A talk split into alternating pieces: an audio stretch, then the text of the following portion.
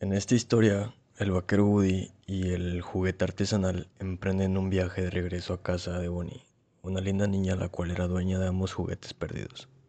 En el camino, Woody le comienza a hablar sobre una vieja leyenda de ese lugar en la que a los juguetes que tiraban a la basura los convierten en feas propagandas políticas.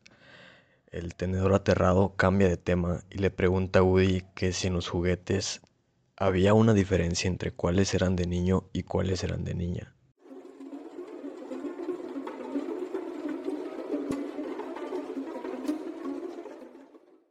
Woody al escuchar esto le dice que solo es una etiqueta de prejuicios que la gente hace, que es otro tema capitalista.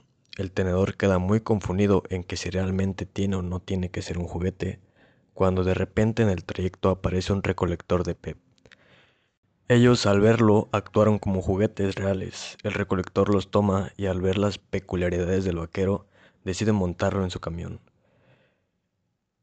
El tenedor, al recordar esa vieja leyenda en la que a los juguetes los convertían en propaganda política, decide mejor despojarse de su disfraz, siendo así un simple pero muy útil tenedor.